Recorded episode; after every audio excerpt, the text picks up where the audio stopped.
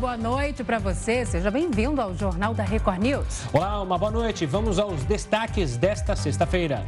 Indígena de 8 anos é a primeira criança a ser vacinada contra a Covid-19 no Brasil.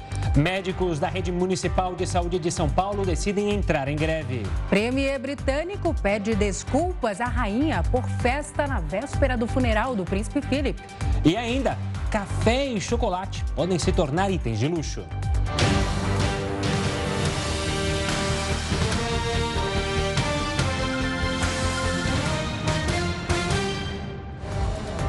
O ministro da Saúde, Marcelo Queiroga, disse que os autotestes de Covid-19 não devem ser distribuídos gratuitamente para a população. Ele ainda afirmou que os exames serão uma forma de triagem. Quem testar positivo para a Covid-19 deverá procurar uma unidade de saúde. Isso para que o resultado seja confirmado e notificado. Para o ministro Marcelo Queiroga, os testes vão ampliar a capacidade de diagnósticos e desafogar as unidades de saúde. Isso também, de certa maneira, diminui a pressão sobre as unidades de saúde. Muita gente procura a unidade de saúde e não está positivo, né? então aquilo pressiona as unidades de saúde. Com essa possibilidade, a estimativa é não só de ampliar o número de diagnósticos, como diminuir um pouco a pressão sobre o sistema de saúde. Queiroga ainda afirmou que os autotestes não devem ser distribuídos de forma gratuita para a população. O Brasil é um país muito heterogêneo, de muitos contrastes, e a alocação desse recurso para aquisição de autoteste e distribuir à população em geral pode não ter o resultado da política pública que nós esperamos. O Ministério da Saúde encaminhou nesta quinta-feira uma nota técnica à Anvisa e aguarda a avaliação da agência sobre a liberação do uso dos testes no país. O Brasil voltou para a lista dos 10 países com mais casos de Covid-19. Em sétimo lugar, o país registrou quase 98 mil pessoas infectadas em 24 horas. A segunda semana do ano teve um aumento de 50% nos casos positivos da doença. E os governadores decidiram dar fim ao congelamento do ICMS sobre o preço dos combustíveis. Quem tem as informações e todos os detalhes direto de Brasília é o repórter Matheus Scavazini. Boa noite, Matheus. Boa noite, Salsi, Gustavo. A decisão foi, foi por maioria no Comitê Nacional dos Secretários Estaduais de Fazenda. A variação dos preços dos combustíveis na leva sempre a um novo cálculo do ICMS a cada 15 dias. Mas desde novembro, os estados tinham congelado o valor para tentar diminuir um pouco a variação desses preços. Os governadores alegam que o governo federal não demonstrou boa vontade para resolver a situação de forma definitiva e por isso decidiram voltar com a regra normal a partir do mês que vem, de fevereiro. A alíquota do ICMS na gasolina varia entre 25% e 34%, dependendo do estado. O Palácio do Planalto não quis se manifestar sobre o assunto. Salce e Gustavo. Tá certo, Matheus. Muito obrigada pelas suas informações. Um menino indígena de 8 anos foi a primeira criança a ser vacinada contra a Covid-19 no Brasil. O Jornal da Record News volta já com essa e outras informações. O Jornal da Record News já está de volta e o estado de São Paulo começou hoje a vacinação de crianças contra a Covid-19. O indígena Davi Chavante, de 8 anos, foi a primeira criança a ser vacinada contra a Covid-19 no Brasil. O menino recebeu a primeira dose do imunizante da Pfizer hoje, em evento do governo do estado de São Paulo. Além de Davi, outras crianças também foram vacinadas no evento. Nós sabemos que para vacinar a nossa população, nós temos que atingir 90% de proteção, no mínimo, de toda a população, independente da faixa etária. E para que nós possamos conseguir atingir essas cifras, esse público etário tinha que ser vacinado. Outros estados do Brasil também já receberam as doses pediátricas da vacina contra a Covid-19. Mas um problema com os voos que transportariam as vacinas afetou as entregas.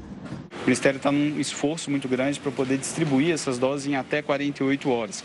Então, as vacinas chegaram ontem, ah, por volta de 4 horas da manhã no aeroporto de Viracopos. Às 8 horas da manhã seguiram para o centro de distribuição do Ministério da Saúde ah, em Guarulhos para que pudessem ser alocadas nos voos ah, ontem à noite ou ainda hoje de manhã para que pudesse chegar a todos os estados. Alguns estados já receberam essas vacinas. É importante dizer que nesse momento existem as possibilidades de cancelamento ou, ou, eventualmente atraso ou adiamento da, da, das, da, dos voos das malhas aéreas.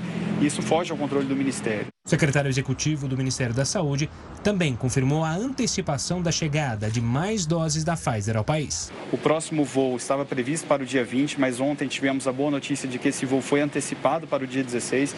Então, depois da manhã, receberemos mais 1,2 milhão de doses e no dia 27 está programada a chegada de 1,8 milhão de doses. O governo de São Paulo afirmou que pretende iniciar a vacinação de crianças com 11 anos a partir da segunda semana de fevereiro. O calendário pode sofrer alterações, já que as doses distribuídas pelo Ministério da Saúde ainda não são suficientes para todo o grupo prioritário infantil. E agora nós vamos até o Rio de Janeiro falar com o repórter Pedro Paulo Filho, que tem mais detalhes sobre a vacinação infantil por lá. Boa noite, Pedro.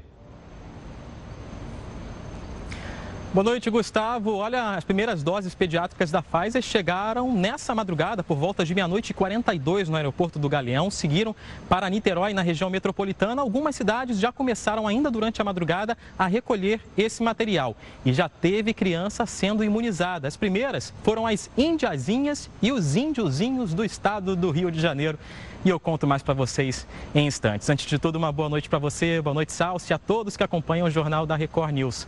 A primeira a ser imunizada, a primeira criança a ser imunizada aqui no estado foi a pequena Sofia da Silva, ou a Iva Mirim, de apenas 8 anos. Ela foi uma das 20 crianças indígenas de duas tribos que foram imunizadas na cidade de Maricá, na região metropolitana do Rio. Foi a cidade que já saiu na frente com essa imunização.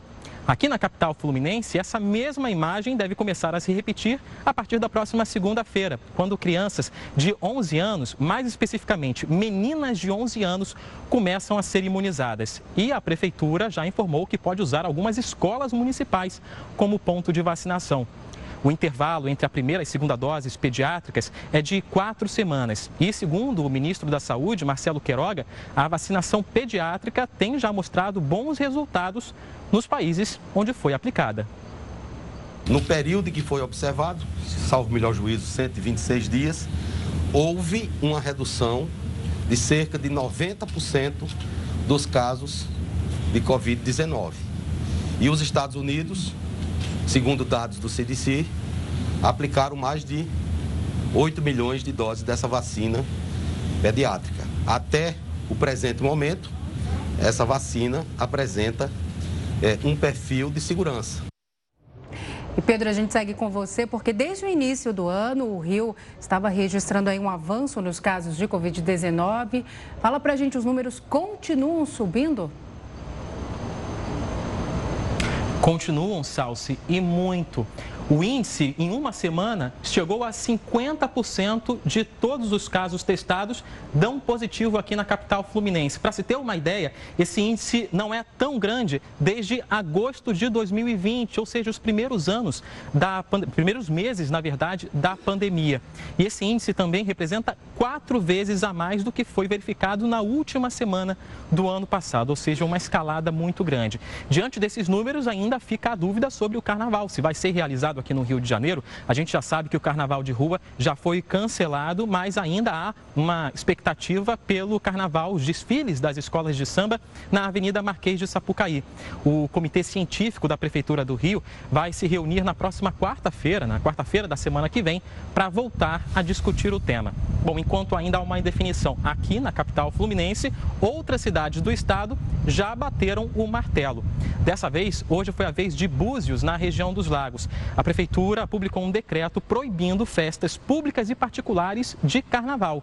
E ainda voltou com a obrigatoriedade do uso de máscaras também em espaços abertos. Eu volto com vocês. Obrigado pelas informações, Pedro. Um ótimo final de semana e até segunda-feira. E olha, cientistas analisam o caso, no mínimo curioso, de um homem que testou positivo para a Covid-19 por 232 dias. Eu não falei errado, não. O paciente tem 38 anos e passou 20 dias com sintomas leves da doença. Se não tivesse seguido os protocolos sanitários, ele teria disseminado o vírus por mais de sete meses. O homem integra um grupo de 38 pacientes acompanhados semanalmente por pesquisadores da Universidade de São Paulo, a USP. O estudo buscava confirmar se 14 dias, intervalo inicialmente indicado, eram suficientes para que o coronavírus deixasse de ser detectável.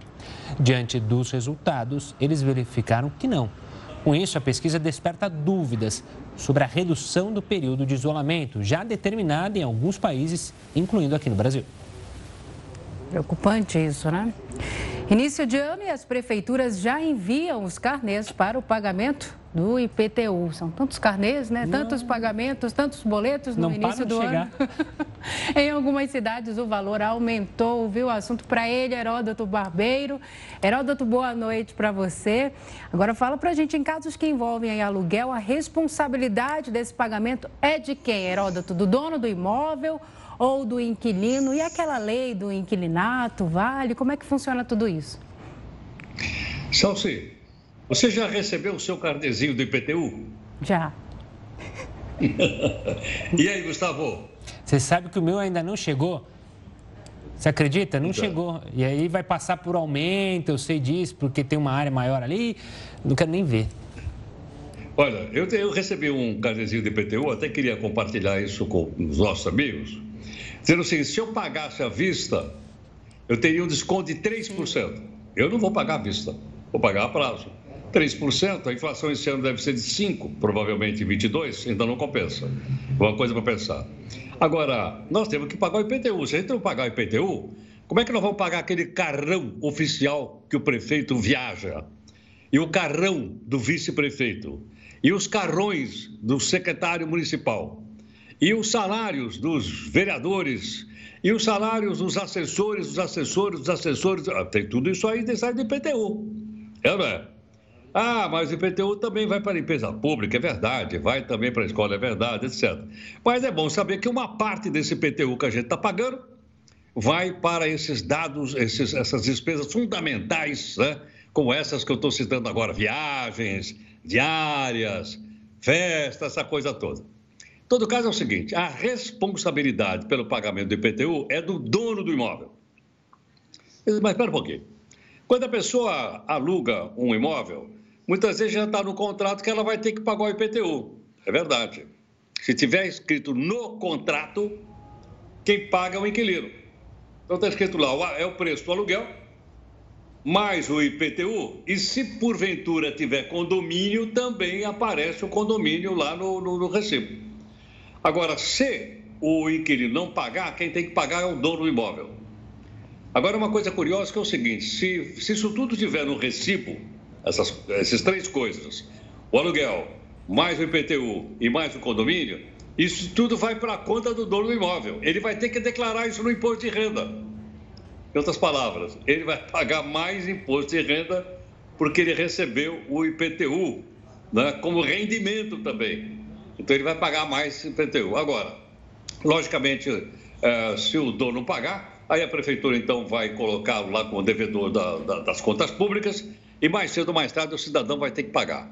Mas é bom as pessoas ficarem bastante, bastante de olho nisso, principalmente quem tem, uh, quem aluga, né? porque geralmente esses contratos já estão prontos à imobiliária. Como eu disse ontem aqui, eles são só preenchidos. E quando preenche, diz: olha, o IPTU é por conta do inquilino. Mas a responsabilidade, última, é do dono do imóvel. Se o inquilino não pagar, o dono do imóvel vai ter que pagar. E eu acho só um comentário, porque é uma contradição, né? O imóvel não é do inquilino, o imóvel é de justamente do dono. Ele que paga o IPTU. Se ele quiser colocar um preço maior no aluguel, vá lá. Mas quem está alugando não tem que pagar nada, né? Tem que pagar o aluguel e ponto final. Mas é que pega mal, né? Você dizer assim, quanto é que é o aluguel? Ah, o aluguel é 1.500. Não, não, o aluguel é 1.000, mais 200 de IPTU e mais 200 de condomínio. Eu quero é, mil, aí você paga 1.400. Aí fica parecendo, ó, o aluguel é de mil e tal, mas ele passa para a sua conta o IPTU e o condomínio se tiver. Boa, Heraldo, a gente volta a se falar ainda nessa edição. Não sextou ainda para você, não. Continua conosco. Calma. Forte e firme. Você ainda usa cheques? Usa, usa, Gustavo? Eu cheques? nem sei o que, que, é cheque. Gente, nem lembro disso. Eu sou novo. Muito jovem, Muito né? jovem. O método de pagamento praticamente caiu em desuso e o Jornal da Record News volta já já com os detalhes. Já estamos de volta com o JR News. A BR-381, próxima à cidade mineira de Nova Era, está totalmente interditada. Você vai acompanhar as imagens agora que são impressionantes. O asfalto estufou e ficou impossível, olha só, passar pela via. A Polícia Rodoviária Federal informou que a interdição aconteceu na altura do quilômetro 321. Motoristas que precisam circular pela região devem procurar caminhos alternativos. Esse é mais um transtorno causado pelo período chuvoso em Minas Gerais. Nas estradas existem mais de 100 pontos de interdição. Não há previsão de quando o trecho será liberado. E ainda sobre as chuvas de Minas, subiu para 376 o número de municípios em situação de emergência no estado. Mais de 35 mil pessoas seguem desalojadas. Mais 9 mil moradores ficaram desalojados em 24 horas. O total é de mais de 35 mil pessoas. Outras 4 mil estão desabrigadas e não poderão voltar mais para casa. Dados da Coordenadoria Estadual de Defesa Civil confirmaram que 40% das cidades do estado estão em situação de emergência e 25 mortes foram registradas desde o início do período chuvoso, que começou em outubro. Em Ouro Preto, mais de 80 famílias foram retiradas das próprias casas por prevenção devido aos riscos de novos deslizamentos e estão sendo encaminhadas para abrigos da prefeitura ou casas de familiares. O Corpo de Bombeiros e a Defesa Civil estão ajudando nas desocupações das residências e orientando sobre as áreas de risco geológico. Uma região turística na Bahia recebeu um alerta sobre possível desmoronamento. A Prefeitura de Cairu, na Bahia, disse que as falésias que ficam entre Morro de São Paulo e Gamboa correm o risco de desmoronar. De acordo com a Prefeitura, esse problema já havia sido identificado no ano passado. A área está isolada para evitar acidentes, mas a gestão municipal pede que moradores da região e turistas evitem a área. Apesar do ano de 2021 ter sido difícil para o comércio brasileiro, a Black Friday até conseguiu impulsionar o setor. O volume de vendas em novembro teve uma alta de 0,6% em comparação com o mês anterior, isso de acordo com o levantamento feito pelo IBGE. Apesar do crescimento, o gerente responsável pela pesquisa, Cristiano Santos, apontou que a Black Friday de 2021 teve um efeito menos intenso do que observado em 2020. O motivo, segundo ele, seria a inflação e uma mudança no perfil de consumo do brasileiro. E olha, com o surgimento do Pix, os cheques praticamente caíram em desuso. Desde 1995, o uso de cheques como método de pagamento caiu 93,4%. É o que diz um levantamento da Federação Brasileira de Bancos. As estatísticas se baseiam no serviço de compensação de cheques. Ao todo, foram 218,9 milhões de cheques compensados em 2021. Em 1995, foram utilizados 3,3 bilhões de cheques. Uma das causas é o uso do Pix, operação que começou a valer no ano passado. Por meio dele, a redução de uso de cheques foi de 23,7%. Eu parei de usar cheque porque justamente sempre voltava. Mas não era porque eu era estava com problema na conta, não é porque eu errava a assinatura e toda vez o banco falava, olha, sua assinatura não está batendo com a original. Não é aí, prático, Não é prático mesmo, né? Mudando de assunto, uma pesquisa identificou que 45% das pessoas pretendem ficar em casa durante o carnaval. Para falar mais sobre esse assunto, a gente conversa agora com Lígia Mello, coordenadora da pesquisa e sócia da Ribu, empresa responsável pelo levantamento. Lígia, uma boa noite, obrigado pela participação aqui conosco. O que acontece? As pessoas estão, de fato, com medo do vírus, vão ficar em casa nesse carnaval? É, boa noite, Gustavo. Boa noite, Salsi. Um prazer estar aqui com vocês. É verdade, o brasileiro vai ficar em casa nesse carnaval. Ele realmente está assustado aí com essa nova retomada do vírus aí, dessa frequência que está acontecendo. E Lígia, é, Agora, isso vai afetar, de fato, muitas regiões, né? Que muitos, muitos setores e muitas regiões que dependem do dinheiro dessa época do carnaval, né? Isso movimenta muito economicamente o nosso país. É verdade, Salsi. E uma coisa importante é que o brasileiro vai ficar em casa buscando uma diversão, né? Então não é vou ficar em casa triste, assim. As pessoas estão buscando, elas querem realmente aproveitar o feriado de uma outra forma. Seja maratonando série nos streamings, seja fazendo alguma coisa em casa com os amigos. A preocupação está mesmo na aglomeração nos lugares. Então eu acho que alguns lugares vão ter que se reinventar aí nos cinco dias de feriado. Elígia, esse é um padrão que tem sido é, realizado pelo brasileiro durante essas datas comemorativas ou destoou justamente agora por causa do avanço da Omicron, das festas de fim de ano terem incentivado as pessoas a saírem nas ruas e aí aumento de casos e agora no carnaval todo mundo ficou com medo? Exatamente, Gustavo. A gente percebeu que nos feriados de, de nove... setembro, outubro, novembro, houve uma crescente das pessoas viajando mais, é, muitas pessoas viajando de carro, porque ainda estavam receosas de viajar de avião. Mas houve um movimento do brasileiro. A gente chegou no Natal e no Ano Novo, as pessoas realmente, mesmo mantendo alguns cuidados, alguma, o álcool gel, a máscara, enfim, as pessoas realmente foram para a rua. Né? A gente teve aí 18% das pessoas foram mais para bares no final do ano, a gente teve aí 40% das pessoas que realmente voltou a frequentar a loja física. E daí agora, com esse número crescente da última semana, os brasileiros realmente estão olhando e falando: opa, acho que eu vou voltar a ficar em casa, vou, vou voltar a me cuidar até eu entender o que está acontecendo. Eu acho que essa incerteza é o que está mais preocupando o brasileiro hoje. Ele não sabe como vai ser o próximo mês.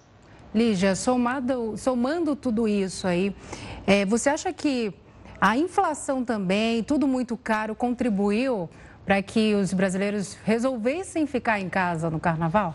Ah, super, viu, Salsi? Na pesquisa a gente percebe, para você ter uma ideia, a gente fez uma pergunta na pesquisa perguntando para as pessoas como é que elas iam aproveitar o verão. 41% delas falou que mesmo querendo viajar, querendo fazer alguma coisa, por questões financeiras e econômicas, ia realmente tomar banho de mangueira em casa, ia na piscina do prédio, ia no parque da sua cidade, muito menos do que há três anos atrás, onde as pessoas estavam indo para a praia ou fazendo viagem, visto que viagem hoje é o grande sonho do brasileiro. Inclusive, antes da pandemia já era. Agora, depois de dois anos em casa, o que o brasileiro mais quer é pôr o pé na estrada, mas sem dinheiro não dá, né? E muitas vezes fazer viagem aqui dentro do país, né? Regi para regiões um pouco mais afastadas, mas aqui no Brasil mesmo tá mais caro do que fazer uma viagem para o exterior. Fora que às vezes a gente Exatamente. quer às vezes a gente quer, de, é, quer evitar o avião para ir de carro, mas aí a gasolina está é? caríssima, então também não, não tem muito para onde fugir. E Lígia, você brincou que o brasileiro é, vai ficar em casa. Tem um ranqueamento do que, que ele pretende fazer no carnaval? Temos sim. Então, 44% das pessoas quer descansar. Né? A, gente, a, gente, a gente acompanhou aí os últimos dois anos de pandemia. O brasileiro está muito cansado, né, Gustavo? As pessoas estão exaustas. É, a hipervigilância da pandemia, eu acho que isso foi muito importante. Manteve as pessoas o tempo inteiro atentas. Então, elas estão realmente cansadas. Então, a gente tem aí 44% das pessoas que quer descansar, 38% das pessoas quer maratonar aquelas séries que não conseguiu maratonar no ano passado ou no final do ano porque estava com visita em casa. Né? 24% das pessoas quer passar o tempo com a família. Então, quer fazer um churrasco, quer, quer sair com, com, com os filhos para ir num parque ou em alguma exposição na sua própria cidade. Né? 18% das pessoas querem fazer jogar. Games está aí para todo mundo, né? não é mais coisa de criança. Tem aí os adultos que estão sempre eh, movimentando aí essa economia. 13% quer encontrar com os amigos nesse período. Então, eu não vou pular carnaval, mas eu posso ir num bar beber com os meus amigos, ou posso passar uma tarde na casa de alguém. 10% ainda está acreditando que vai conseguir viajar, né? E 3% só dos nossos entrevistados realmente está pensando em fazer alguma atividade relacionada com o carnaval. Né? Então, talvez, talvez ir em alguma escola de samba ou acompanhar algum desfile, mas nada de bloquinho, nada de baile, essas coisas realmente não estão no radar da maioria dos brasileiros. É, eu fiquei pensando agora que tipo de, de atividade, né? Porque todas as cidades praticamente proibiram já as, as festas, Exato. né? Talvez viajar para as regiões que, para as cidades que têm a tradição, né, do, de comemorar o carnaval, as cidades típicas assim de carnaval, Nordeste, Rio de Janeiro também, né? Mas não vão ter as festas de, de carnaval mesmo como nos anos anteriores, né? Então vão mais é para curtir mesmo ali o, o lugar. O furdúncio. Exato. Não vai ter o furdúncio, né? Que todo mundo está acostumado. Eligia, Porque qual... todo mundo gosta, né? Pude falar. Ah, desculpa, perdão por te. Imagina. Nada, nada. Eu falei que todo mundo gosta. O brasileiro gosta, né? Dessa aglomeração. É, claro, é, faz parte da nossa cultura. Eligia, me diz uma Isso. coisa. O Brasil está esperançoso para esse é, ano, apesar de querer ficar em casa no carnaval? que não é habitual, muita gente gosta de, obviamente, ir para a festa, mas está tendo consciência por causa da Omicron.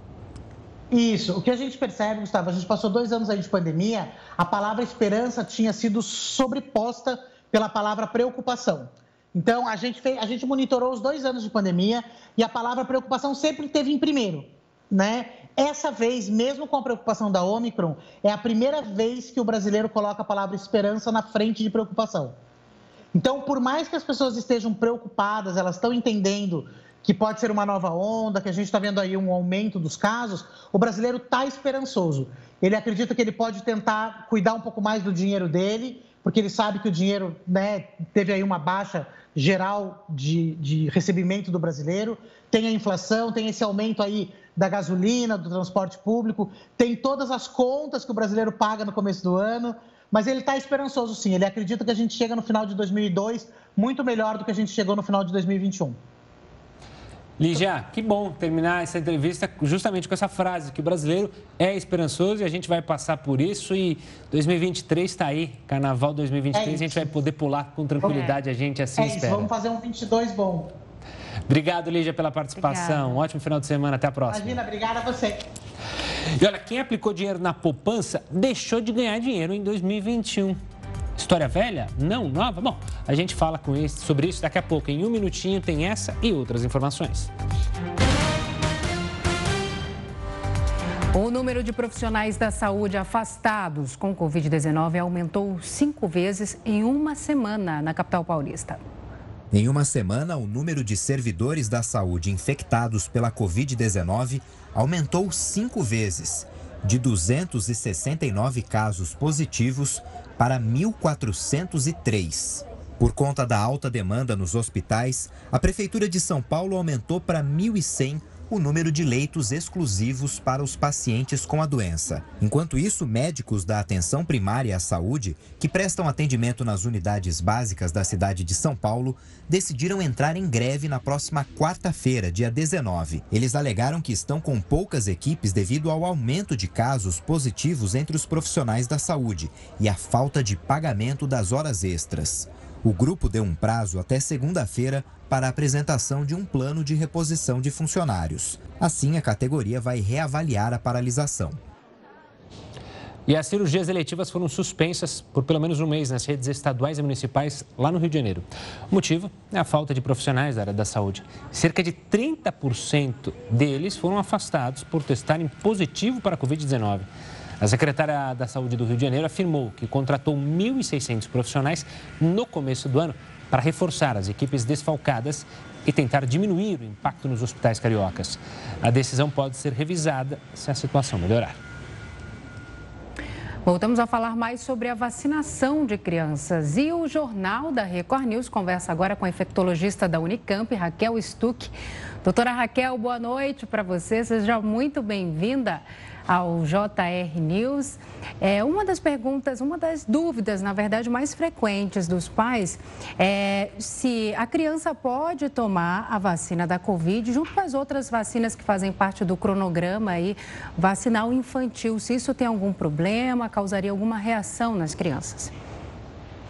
Olá, boa noite, boa noite Salso, boa noite Gustavo, boa noite a todos que estão aqui conosco. Salso, na verdade, a, a recomendação atual por um excesso de segurança, já que é uma vacina nova aplicada nas crianças, é que a gente não faça nenhuma vacina no mesmo dia uh, da vacina da Covid e que aguardemos duas semanas, 14 dias para fazer entre uma vacina que não seja de Covid e as outras vacinas né, do calendário das crianças. Então, neste momento inicial, o prazo de 14 dias entre a vacina de Covid e as outras vacinas. Doutora, a senhora mencionou justamente segurança, também uma boa noite da minha parte. Essa é a grande questão, né? A grande dúvida, a grande dúvida das pessoas. E muito se fala, é uma vacina experimental, infelizmente algumas pessoas falam. De fato, é uma vacina experimental, não é. A segurança existe. Eu posso levar meu filho, quem está assistindo em casa, tranquilamente para tomar vacina? Uh, Gustavo, a, a, vacina, vamos dizer, foi experimental no momento lá atrás quando crianças voluntárias, né, com autorização dos pais e responsáveis, participaram da fase 3 das pesquisas de vacina, assim como dos adultos. A partir do momento né, que as agências regulatórias né, uh, analisam todos os dados dos estudos desta fase experimental e chegam à conclusão de que sim, a vacina é segura e eficaz, ela deixa de ser experimental. E vamos até lembrar que a vacina da Pfizer aqui, ela não está nem mais aprovada como uh, emergencial, né? Ela já é uma vacina regular. E nós já temos, né, Gustavo, a, vamos dizer assim, até a vantagem, entre aspas, de que uh, nós já temos os dados dos países do hemisfério norte que já vacinaram as crianças e nos dão, já nos mostram os dados de eficácia e segurança. Né? Então, isso nos dá tranquilidade para falar de que sim, a vacina ela é eficaz nas crianças de 5 a 11 anos e que também ela é segura para esta faixa, para esta idade. E por enquanto apenas a vacina da Pfizer é, é utilizada e aplicada em crianças, doutora? Ah, não, ah, nós temos a vacina a Coronavac, ela também já vem sendo aplicada em seis países, com a vantagem até de que ela vem sendo aplicada em crianças a partir de três anos de idade, também se mostrando muito segura e muito eficaz. E nós esperamos né, muito que a, a documentação né, que a Anvisa está analisando né, da vacina Coronavac aqui no Brasil seja documentação que permita também a sua aprovação nas crianças aqui no Brasil e que a gente possa caminhar com a vacinação das crianças com as duas vacinas, que nós temos urgência sim em vacinar as crianças, nós temos um ano letivo começando, as crianças devem né, comparecer às escolas, isso é importante, mas a gente precisa ter segurança né, deste retorno também. Então, se nós tivermos duas vacinas, será uh, um grande ganho para as nossas crianças. Doutora, reação adversa, o que tem de fato e o que tem de fake, o que tem de mentiroso? O que, que o pai e a mãe, quando forem levar o filho, devem prestar atenção em reações adversas? Bom, as reações comuns a todas as vacinas, dor no local da aplicação, ficar vermelho, ficar quente, pode aparecer uma íngua né, embaixo do, eh, no bracinho, né, na axila embaixo, ah, onde foi feita a vacina, febre nas primeiras 48 horas, isso nada é de preocupação. Então, medicação para febre, compressa fria no local da aplicação controlam bem. Ah, raramente podemos ter casos de miocardite, que é a complicação grave mais uh, uh, divulgada, inclusive, e é que pode acontecer. Com que frequência? Os dados dos Estados Unidos nos mostram que em 8 milhões e 700 mil doses aplicadas, 12 crianças tiveram miocardite, todas praticamente com uma boa evolução e já curadas e sem nenhuma complicação desta miocardite.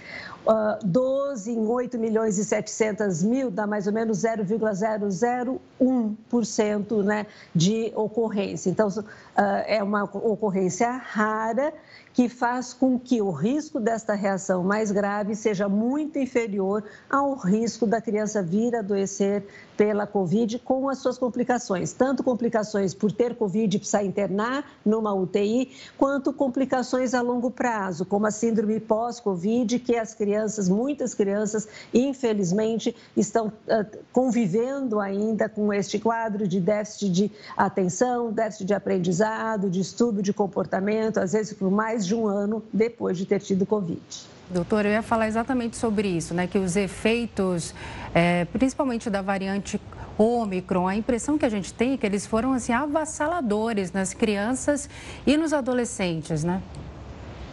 E exatamente porque é, é uma população, Salsi, que, está, que não estava protegida. Então, nós tínhamos adultos né, protegidos com a vacina, então que tiveram quadros leves, menos até do que a influenza costuma dar, né? então uma dor no corpo e uma dor de garganta. E as crianças, né, que estão absolutamente desprotegidas, e adolescentes e aqueles não vacinados, esses sim acabam, ah, infelizmente, experimentando quadros mais graves da doença hoje até os dados né, do Brasil se repetem em relação aos dados do, né, dos Estados Unidos e da Europa.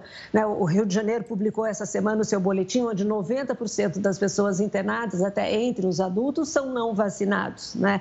E a grande preocupação das crianças, onde a gente também vê um aumento das internações, é porque fazem parte de uma população ainda não protegida e agora, com a vacinação, a gente espera que esses números praticamente né, zerem para as crianças. Doutora Raquel, obrigado pela participação aqui conosco no Jornal da Record News, tirando as dúvidas sobre a vacina. Um forte abraço e até uma próxima. E se você na sua casa ainda está com alguma dúvida de levar seu filho, a sua filha para tomar a vacina, procure um pediatra. Repetindo, procure um pediatra. Não acredite em tudo que você lê. Procure quem entende do assunto e tire as suas dúvidas. Um estudo mostrou que crianças e bebês estão sendo justamente mais afetados pela variante Omicron na Inglaterra. Segundo a pesquisa, há uma proporção maior de crianças pequenas internadas no país no último mês. Foi exatamente nesse período que a variante Omicron tomou conta do Reino Unido. Os mais afetados são os bebês com menos de um ano de idade. Eles eram 30% das crianças internadas nas ondas anteriores. Com a chegada da Omicron, este número subiu para mais de 40%. Esta faixa etária ainda não é vacinada na Inglaterra. O país liberou a vacina para pessoas com até 12 anos. Mesmo assim, os cientistas dizem que a falta de vacinação não explica o aumento entre as crianças e os bebês. Mas a pesquisa traz um lado positivo: os bebês doentes ficam menos tempo internados. Com a inflação de 10% em 2021, a poupança teve a pior rentabilidade desde 1990. E quem investiu em outras aplicações, hein? Será que conseguiu escapar do prejuízo? Quem responde para a gente é o Heródoto Barbeiro, que sabe tudo desse assunto. Heródoto, qual a expectativa da inflação para esse ano? Adianta aí para a gente, por favor. Bom, Salce, a expectativa é melhor do que o ano passado. É bom, também, né? Passado chegou em 10. É, já podia ser. Mas sabe que houve um fenômeno interessante, até que o pessoal que acompanha aqui o jornal. No ano de 2020, aumentou o depósito na caderneta de poupança. Mais gente colocou, apesar da pandemia, mais gente colocou dinheiro na poupança do que retirou. E a explicação do pessoal do mercado é o seguinte: é que as pessoas estavam preocupadas com o que vai acontecer, se vai perder o emprego, se não vai, se vai diminuir o salário. Então, elas guardaram o dinheiro na caderneta de poupança ao longo de 2020. Quando chegou no ano passado, 2021, as pessoas começaram a relaxar. Mas, irmão, então parece que dá para gastar um pouquinho mais. O que aconteceu? Em 2021, muito mais gente tirou dinheiro da poupança do que colocou lá. Só para ter uma ideia, mais de 13 bilhões de reais foram retirados da poupança porque o pessoal achou que podia gastar uma graninha melhor. Bom, agora fechou o ano. Já fechou o ano de, de 21 e a gente pode olhar um pouquinho para 22. Então, vai aqui algumas sugestões para o pessoal avaliar agora. Vale a pena colocar o dinheiro na poupança esse ano ou não? O ano passado não valeu porque a inflação foi muito alta, como a gente disse aqui. Mas não vamos esquecer que a taxa Selic, que é aquela taxa então de juros, ela está muito alta, ela está em 9,25%. E segundo o mercado, ela pode passar de 11% esse ano. Se a inflação não cair, o Banco Central vai continuar aumentando a taxa de juros. Bom, mas eu tinha uma graninha, até queria confessar isso aqui publicamente a vocês dois, e peguei uh, toda a minha grana no ano passado, mil reais, e coloquei mil reais na caderneta de poupança. Isso foi em janeiro do ano passado. Bom, quando eu fui retirar agora no mês de dezembro, eu percebi o seguinte: eu perdi 64 reais. Em vez de ganhar alguma coisa, Eu perdi. Por quê? Porque o rendimento da poupança foi menor do que a inflação. O rendimento da poupança foi o rendimento descontando a inflação. Foi mais ou menos 4. Pô, se a inflação foi 10, a inflação está três, a inflação três vezes mais do que a poupança. Então eu perdi 64 reais do ano passado porque apliquei de poupança. Bom, mas eu também fiz o seguinte: eu peguei os outros mil reais que eu tinha, aqueles que vocês me emprestaram, e coloquei na bolsa de valores, mil reais. Aí subiu, desceu, subiu, desceu, subiu, desceu. Chegou no final do ano, eu percebi o seguinte: a bolsa ela fechou em média, em baixa, em 20%. Então eu perdi dois, é, 200 reais. Pô, você só perdeu?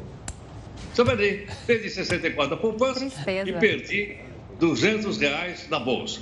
Aí, não, mas pera um pouquinho, pera um pouquinho. Tem aqueles outros mil reais que eu tinha guardado lá debaixo do colchão e eu apliquei no CDI, que é o Certificado de Depósito Interbancário. O que aconteceu? Eu perdi 50 reais. Então, dos meus 3 mil reais aplicados, eu perdi 50, mais 200 são 250, mais 64, eu perdi 300 e, vou arredondar, 320 reais no ano passado. Em vez de ganhar alguma coisa, eu perdi. Então é bom a gente ficar de olho nesses, nesses números, porque passou, passou, ninguém vai chorar aqui sobre leite derramado.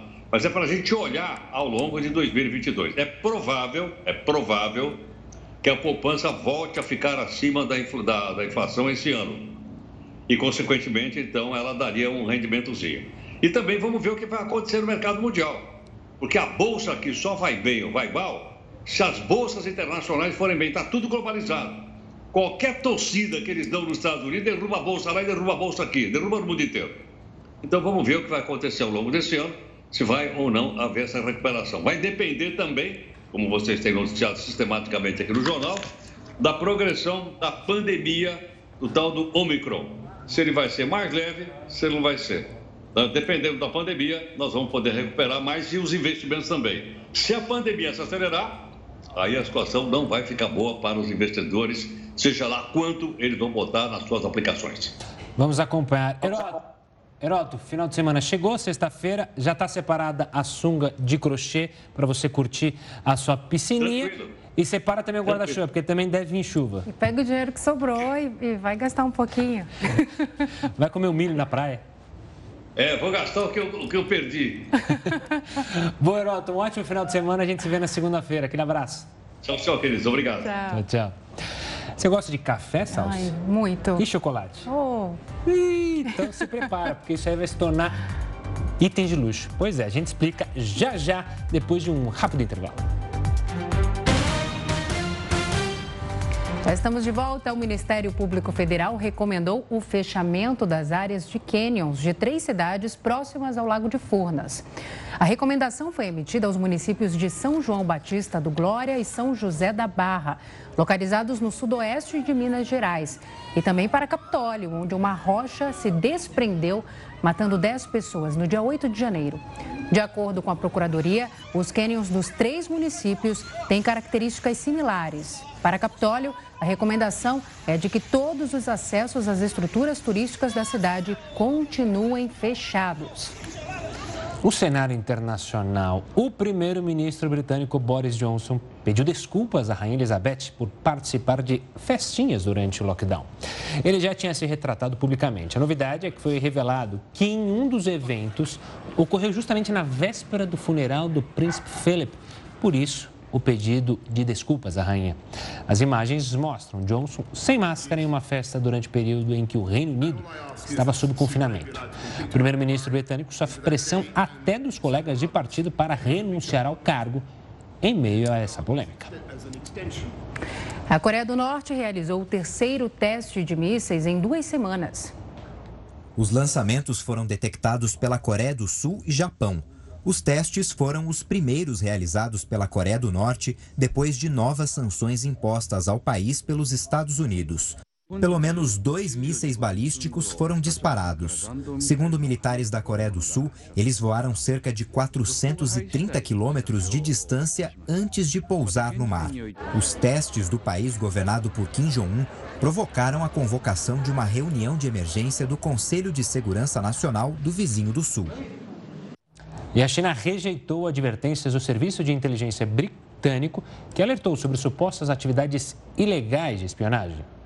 Os alertas feitos pelos britânicos envolviam uma suposta agente chinesa chamada Christine Lee. Ela teria participado conscientemente de atividades de interferência política. Os ingleses acusam Lee de trabalhar para o Partido Comunista Chinês. Segundo o Serviço de Inteligência Britânico, Christine agiu como intermediária no pagamento de doações financeiras a partidos políticos, parlamentares e candidatos a cargos públicos no Reino Unido. Um porta-voz do Ministério das Relações Exteriores da China ironizou as acusações e disse que algumas pessoas talvez tenham assistido a muitos filmes do 007, o famoso personagem britânico.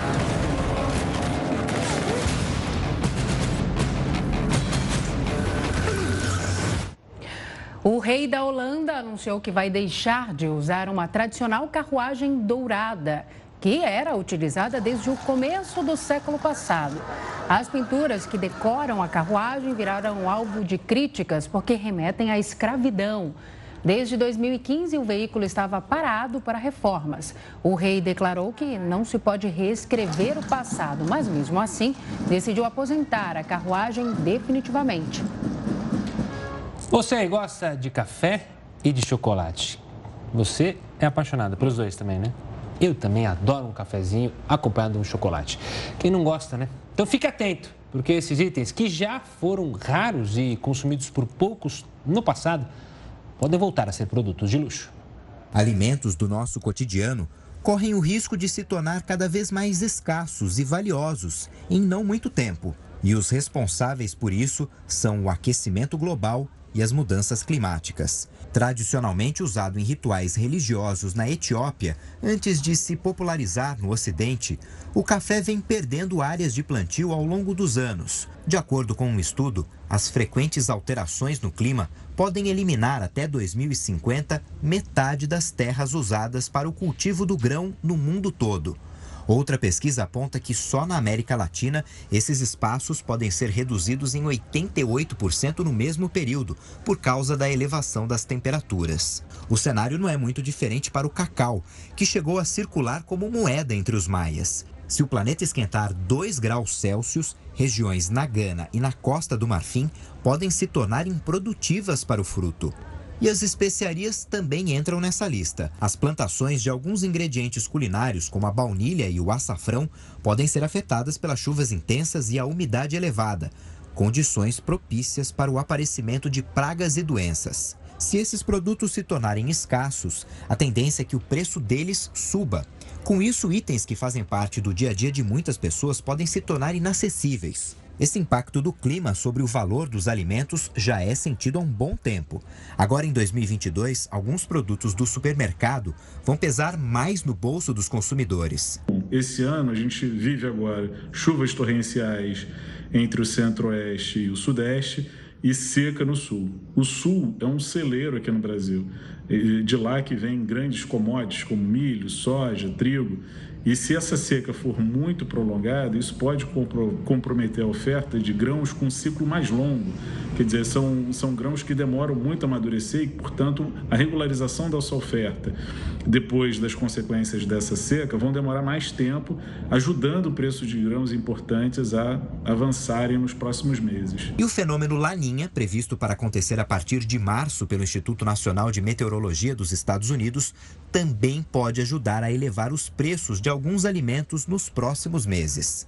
Então, se essa laninha, já antecipada pelo Instituto de Meteorologia, se confirmar, isso pode ser um desafio para várias culturas em 2022. Então, quando esperávamos que o preço dos, dos alimentos é, podia é, subir menos, ter uma inflação menor, depois de dois anos de inflação alta em torno de alimentação, como foi 2020 e 2021, isso pode não se confirmar, dado mais esse desafio que o clima impõe à cultura de vários alimentos. E isso ainda vai diminuir muito a qualidade de vida de famílias que já vêm penalizadas por esses aumentos nos últimos dois anos. O Jornal da Record News fica por aqui. Obrigada pela sua audiência. Tenha uma ótima noite, um ótimo final de semana, mas antes, curto News das 10 com o Jonathan Mazini. Tchau, tchau.